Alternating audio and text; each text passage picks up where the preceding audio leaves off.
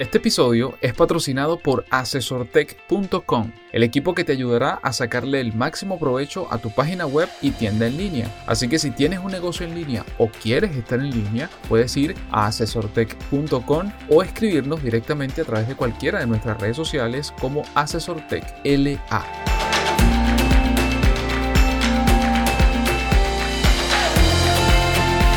Bienvenido al podcast Noticias Asesor Tech. Mi nombre es Renier Chico y junto a Félix Bolívar te comentaremos la actualidad del emprendimiento, la innovación, las nuevas formas de trabajo y de lo que ocurre e impacta a los negocios en América Latina.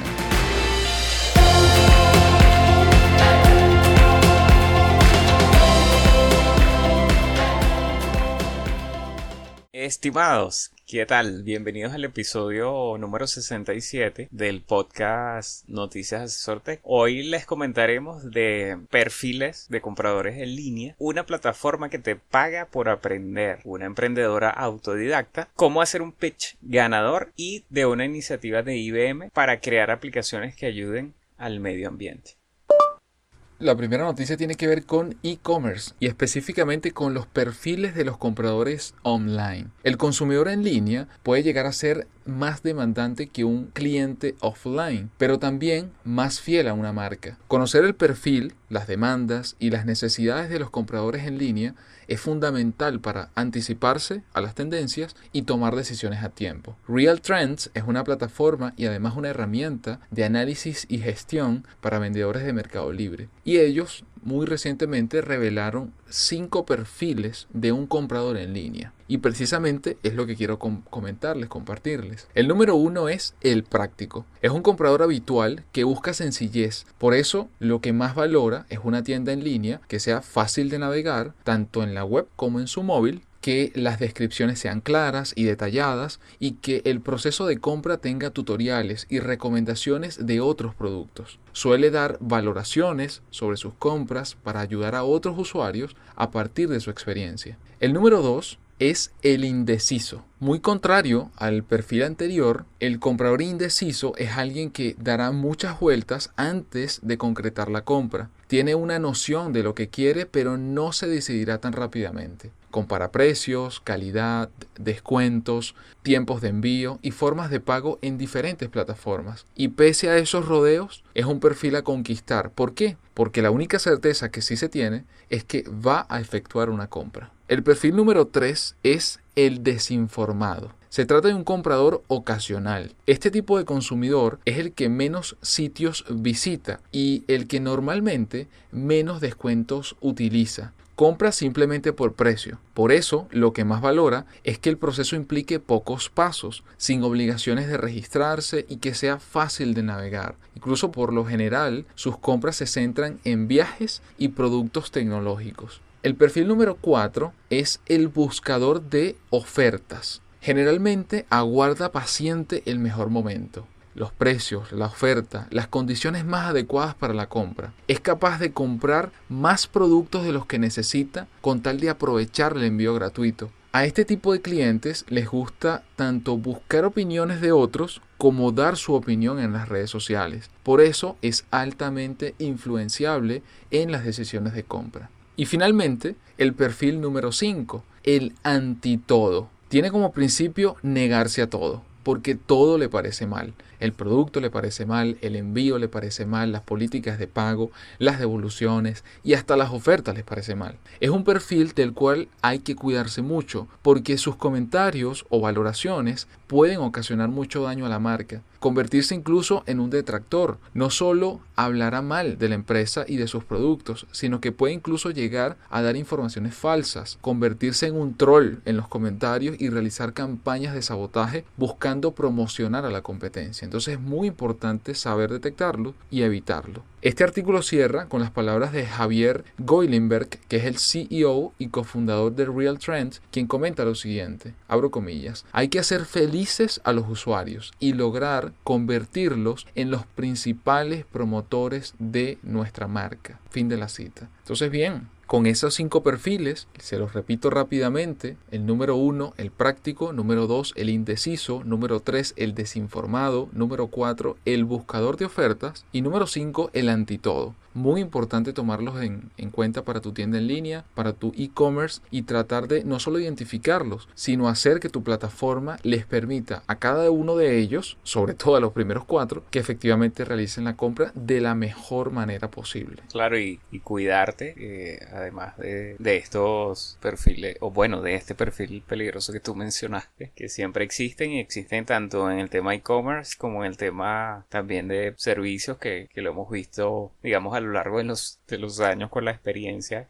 que este tipo de clientes aparecen. Quería comentar también, Ranier, que, o sea, hay veces que, que tú te consigues con clientes que, que, bueno, que de alguna manera, yo, yo leí en un artículo hace unos años que de alguna manera tú tienes que como que despedirlos porque son como este perfil que tú comentabas, porque si no te, bueno, más bien te hacen más daño que el beneficio que puede traer a la, empresa o, o, el proyecto que puedan estar haciendo. Entonces, sí, excelente las recomendaciones y bueno, a tomarlas en cuenta. Así es correctamente. Lo importante es eso, anticipar, identificarlas y trabajar en función a, tener una plataforma actualizada y fácil de utilizar y que eso genere las conversiones que se están buscando. La siguiente información que le traemos, bueno, tiene, viene muy alineada con algo que siempre creo que estamos dando, o sea, somos muy insistentes en, en Asesor digamos, por estos canales, por el podcast y también por nosotros, pues, con, con nuestros amigos, conocidos, clientes, etcétera, que es el tema educación, o sea, educación constante, continua, que es algo que como emprendedores, como empleados o, simplemente tú como persona normal debes estar encima de, de tu educación. Entonces, conseguimos una plataforma que nos gustó bastante. Están haciendo una ICO en este momento, que es básicamente recaudando fondos, pero es una, una empresa que ya tiene 5 años funcionando. Se llama Tutelus y trae varias cosas interesantes. Actualmente han formado una comunidad de más de un millón de alumnos y están, estos alumnos están repartidos en más de 160 países y tienen una bitácora de ciento, más de 130 mil videocursos son de habla hispana y se posicionan como una plataforma líder. También tienen partners interesantes para este ICO, o sea, para esta recaudación que están haciendo, como NEM, que es una plataforma parecida a Ethereum, Start Token y soluciones para empresas de, de traducciones, etcétera, y más de 80 universidades que son las que generan este contenido y están ubicadas en España y Latinoamérica. Eh, una de las, de, las motivaciones para, para este ICO, una de las de los retos que se identificaron es que la educación como tal tiene cuatro problemas. El primero es que la gente mientras está estudiando está pagando normalmente lo que está estudiando, está gastando dinero y es costoso. El segundo es la baja motivación, los estudiantes pierden motivación con el tiempo y pueden abandonar. Incluso esto pasa hasta en plataformas gratuitas de educación. El bajo valor, los profesores no ganan más por la valía que generan a sus alumnos. Este alto desempleo, existe una brecha enorme entre cuando de la educación, o sea, cuando terminas de los estudios y el empleo. Pretende solucionarlo vía un token, una especie de moneda que va a manejar la plataforma que, le va a permitir a los estudiantes ganar dinero con este token a medida que están estudiando. A los profesores también les va a permitir tener nuevas fuentes de ingresos. A las compañías le va a dar acceso a candidatos mejores y pueden customizar cierto contenido de estos cursos y se pueden crear perfiles específicos, dar becas y dar acceso y bueno, el acceso es mundial, obviamente por, por internet. Luego, bueno, el equipo es súper interesante de personas que están en esto, acumula más de 150 años de experiencia en temas startups, en crecimiento, growth y en blockchain. Entonces, bueno, para los que estén interesados en el ICO, les dejamos el enlace y para los que estén interesados en estudiar en la plataforma, también pueden inscribirse por allí. Entonces, le dejamos esta información que es súper interesante. Así es, estimado. Siempre la educación es una piedra angular para el desarrollo que, deseamos tener y, los objetivos que uno quiera alcanzar. Y sí, Tutelo es una plataforma que no solamente existe hace bastante tiempo, sino que esto es una muestra más de, otro aspecto que siempre mencionamos, que es siempre mejorar a través del tiempo. Precisamente la evolución y la optimización o la diversificación de las vías de ingreso y del modelo de negocio de ellos como plataforma. Así que genial en ese sentido. Y bien, con eso llegamos al tema número 3 y tiene que ver con una emprendedora autodidacta. Arcita Arora, originaria de un pueblo pequeño a las afueras de Nueva Delhi, en India, quien con 16 años de edad y siendo autodidacta, ya ha desarrollado una aplicación para rastrear los precios de las criptomonedas. La aplicación se llama Crypto Price Tracker para iOS y bueno, ha tenido un gran éxito, una gran aceptación. Esta adolescente, fanática de la tecnología, está siempre muy interesada en todos los aspectos tecnológicos y las criptomonedas pues no escaparon a ello. Aunque no es su aspecto económico lo que más le atrae, su historia es bastante excepcional si se toma en cuenta que Arcita es casi una autodidacta en la materia. A sus 14 años decidió dejar la escuela formal y se dedicó por su cuenta a estudiar a través de Internet y a realizar varios cursos en desarrollo de código y de lenguajes de programación en general. Sin embargo, reconoce que su pasión por la tecnología comenzó gracias a un profesor en el colegio quien le asignó varios proyectos para que se familiarizara precisamente con el diseño de software, utilizando herramientas como Google Scratch y otra herramienta llamada App Inventor que fue desarrollada por el MIT. Y hace apenas un año atrás aprendió sobre el desarrollo de apps para iOS y participó en uno de los programas de verano del MIT. Y de allí nació Crypto Price Tracker para iOS.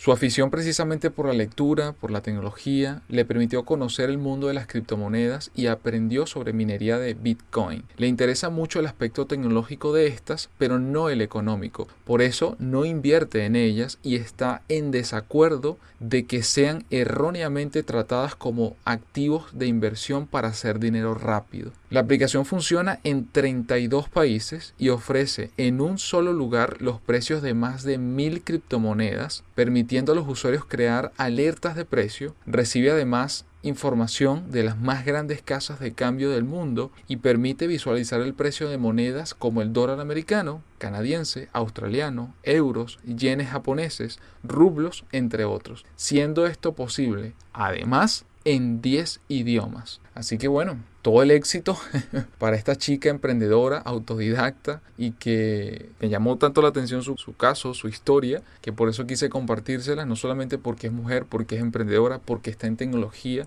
porque además es autodidacta, sino porque además ella ha atravesado por distintas circunstancias. Cuando ella intentó lanzar las primeras versiones de la aplicación, etcétera, fue acusada, incluso le hicieron acoso digital, le acusaron de que era muy joven, de que además era mujer, que qué va a saber de tecnología, que va a saber de temas económicos y de criptomonedas. Y la verdad es que siempre, afortunadamente, salió airosa, salió muy bien y demostró de que sí se puede aprender, de que sí se puede desarrollar y de que independientemente haya estudiado o no haya estudiado en una universidad o en un colegio, eh, esa pasión por aprender, por el aprendizaje constante, por ser autodidacta y por ser apasionado por lo que se hace, permite también desarrollarse y hacer cosas bien interesantes y que impacten no solamente a, uno y resuelvan un problema o, o satisfagan una necesidad, sino también las de muchas otras personas o empresas. Sí, estimado, excelente y me alegra este, que haya casos como este de nuevamente mujeres demostrando que se pueden perfectamente incursionar en, en, áreas que están dominadas por, por, el, por los hombres eh, históricamente. entonces, fabuloso. Eh, ojalá que, que, haya más mujeres emprendedoras así como, como esta chica y, y que sigan aumentando los números, sobre todo en emprendimiento, porque es algo que yo siento que necesitamos mucho en Latinoamérica. Más gente emprendiendo, creando empleos, obviamente sí. O sea, habrá gente buscando empleos, pero más gente creando estos empleos que hacen falta. Claro. Y no, y que salga la versión para Android, para poder utilizarla. Porque de verdad que estuve viendo las pantallas y de cómo funciona la aplicación en, iOS y, está súper interesante. La verdad que sí, muy simple, muy sencilla, pero creo que información muy valiosa. Y eso llevado también a, multiplataformas, creo que potencia aún más precisamente esa labor. Bueno, en la siguiente nota, eh, estimado, tiene que ver con un concurso que nosotros también mencionamos aquí con relativa frecuencia, que es Open Talent, y viene del, del blog de Open Talent y es como, o sea, las claves eh, para preparar un pitch que sea ganador. Dado que Open Talent está celebrando este año sus 10 años de funcionamiento como competición o principal competición de, fintech en el mundo, han participado en más de 6.000 startups, en eso en estadísticas, y evidentemente, bueno, se han generado nuevas conexiones, nuevas aplicaciones, nuevas ideas han fluido. Y hay algo común que han enfrentado las startups en esta competición, esta competencia, que es, bueno, cómo trasladar tu innovación, cómo comentarla, cómo decirla, cómo venderla en tan solo unos minutos al jurado y al público de la competencia. Porque aunque los jueces en OpenTalent evalúan el plan de negocio en su conjunto, la tecnología, el equipo gestor, la aplicación, es evidente que el pitch sigue siendo la clave. Entonces, ¿cuál es el contenido recomendado o cuál es el contenido con una eficacia comprobada que se recomienda hacer. Número uno, problema. Número dos, solución. Número tres, volumen de mercado. Eh, número cuatro, el modelo de negocio. Número cinco, la tecnología. Seis, el equipo. Y siete, plan financiero.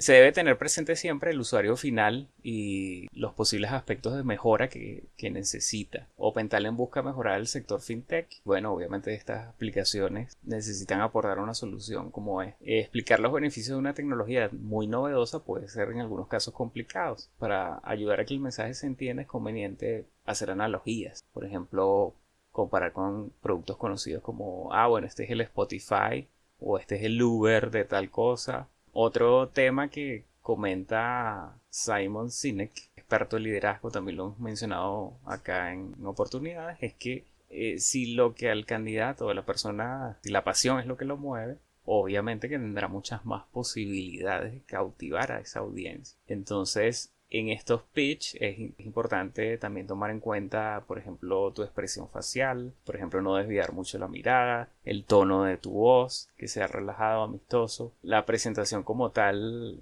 no es un fin en sí mismo, pero es una herramienta también que, con el que puedes utilizar para cautivar a la audiencia. Y bueno, no hay que olvidar que este dicho que dice que la primera impresión es la que cuenta, e incluso hemos leído en estudios de por cierto, una, un curso que hice y, un libro de, de, una chica que se llama Vanessa Van Edwards, que está en Amazon. Ella dice que tú puedes hacerte una idea de una persona en los primeros 5 segundos de haberla visto casi que sin hablar. Entonces, bueno, muy pendientes con estos tips. Y, y bueno, si, si se inscriben en estos concursos, bueno, esperamos que los utilicen. Así es, estimado. El pitch es todo un arte. Yo siempre lo he visto desde ese punto de vista. Y claro, uno lo primero que ve eh, ante cualquier circunstancia o ante cualquier escenario es el tiempo. Entonces, claro, pasamos de hace varios años de pitch que duraban solamente 15 minutos y ya nos parecía una locura. Y en este momento incluso hay eventos que se hacen y tiene solo un minuto o dos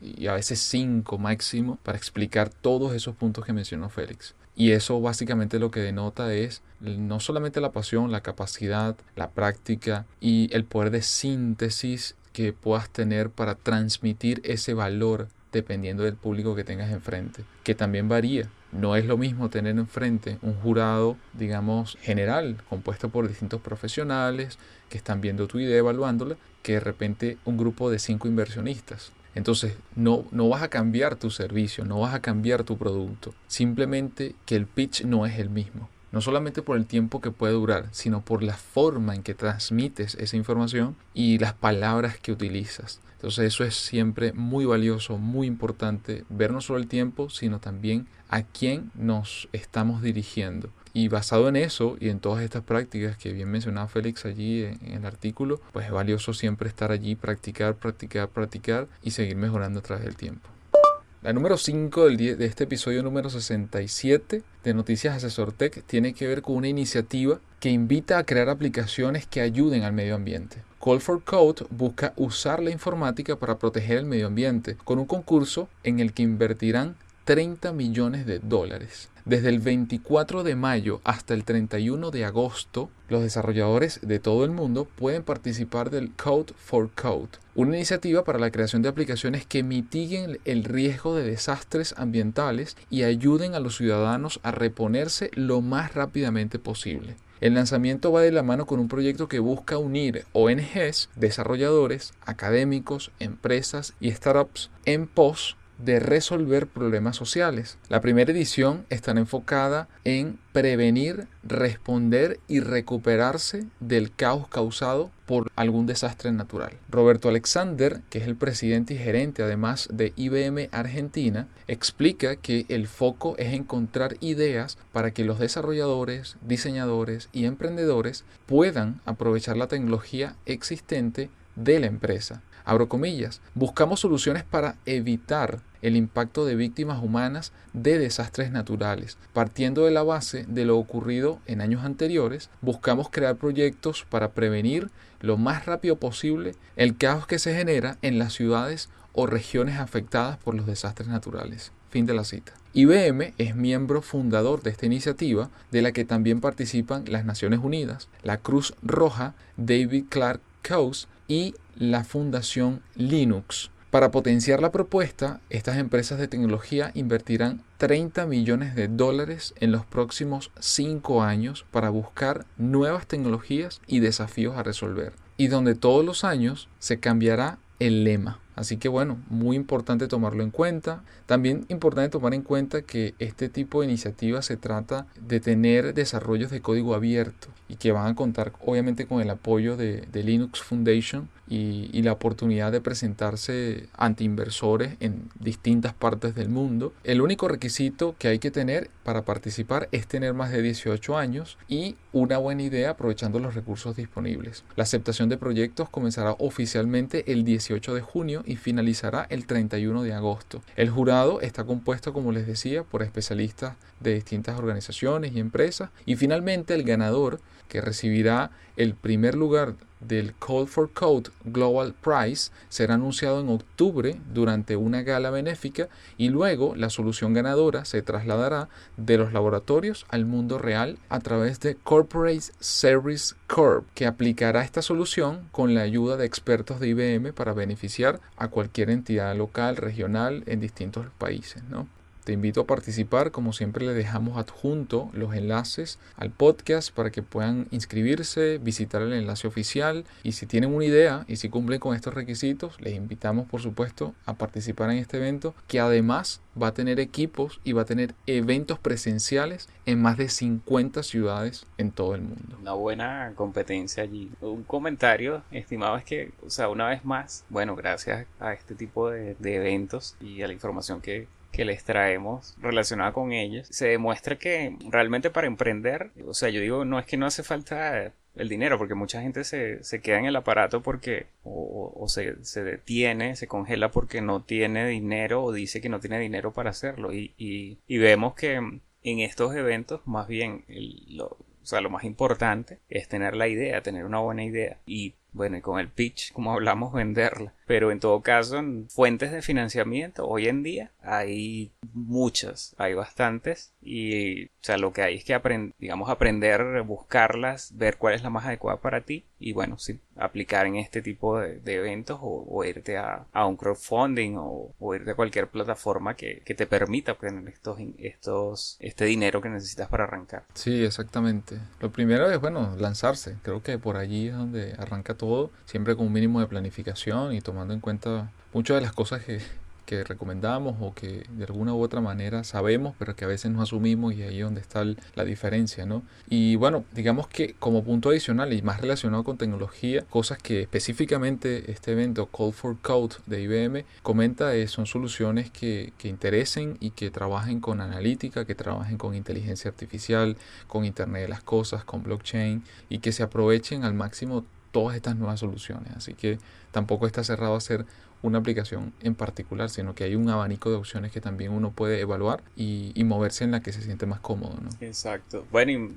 me voy a colar, estimado, con otro, evento que hay. Este sí es localizado, está en Caracas, en la ciudad de Caracas, Venezuela, y es el, la segunda edición del Startup Week. Las fechas son del 18 al 22 de junio, o de este año obviamente. Ya nosotros habíamos traído en otras noticias pasadas la, la primera edición del Startup Week Caracas, y esta es una iniciativa de TechStars para celebrar el emprendimiento con la misión de contribuir al desarrollo, prosperidad y conexión de las comunidades emprendedoras. ¿En qué consiste el Startup Week? Bueno, son una serie de eventos que permitirán hacer conexiones, redes, networking, además de estar sintonizado con más de 75 ciudades en el mundo y aquí se programan y realizan actividades estimulantes variadas con temáticas variadas y en diferentes localidades y municipios de la ciudad capital en Caracas, de nuevo Venezuela, diseñada por los más diversos actores, emprendedores, emprendedoras con el objetivo de celebrar, capacitar, formar, promover e incentivar a todos los emprendedores de, la ciudad capital. Y bueno, me cuelo un poquito más porque quería mencionarles eh, un evento en particular de hablando de ya que hablamos de mujeres, de dos amigas emprendedoras de una empresa que se llama Hicks, eh, que se presentan aquí en el Startup Week específicamente el 19 de junio a las 4 de la tarde y son se llama construyendo tu negocio digital. Y bueno la inscripción las inscripciones están abiertas pero apúrense porque ya están cerrando varios varios de los eventos porque ya se, se están agotando y bien, con eso llegamos al final del episodio número 67 del podcast Noticias Asesor Tech. Como siempre, gracias por escucharnos. Les invito a que se suscriban a nuestra lista de correos si desean recibir un artículo que acompaña a este podcast y donde están todos los enlaces a las noticias que les mencionamos. Si tienes Android, te recomendamos la aplicación Castbox para escucharnos. Si estás en iOS, te recomendamos Apple Podcast, donde puedes suscribirte, dejarnos valiosos comentarios, preguntas, así como likes o estrellas, dependiendo del caso para que más personas puedan enterarse e impulsen la creación de nuevos episodios. Y por último, no olviden compartirlo con sus compañeros, amigos y familiares. Nos escuchamos el próximo día lunes.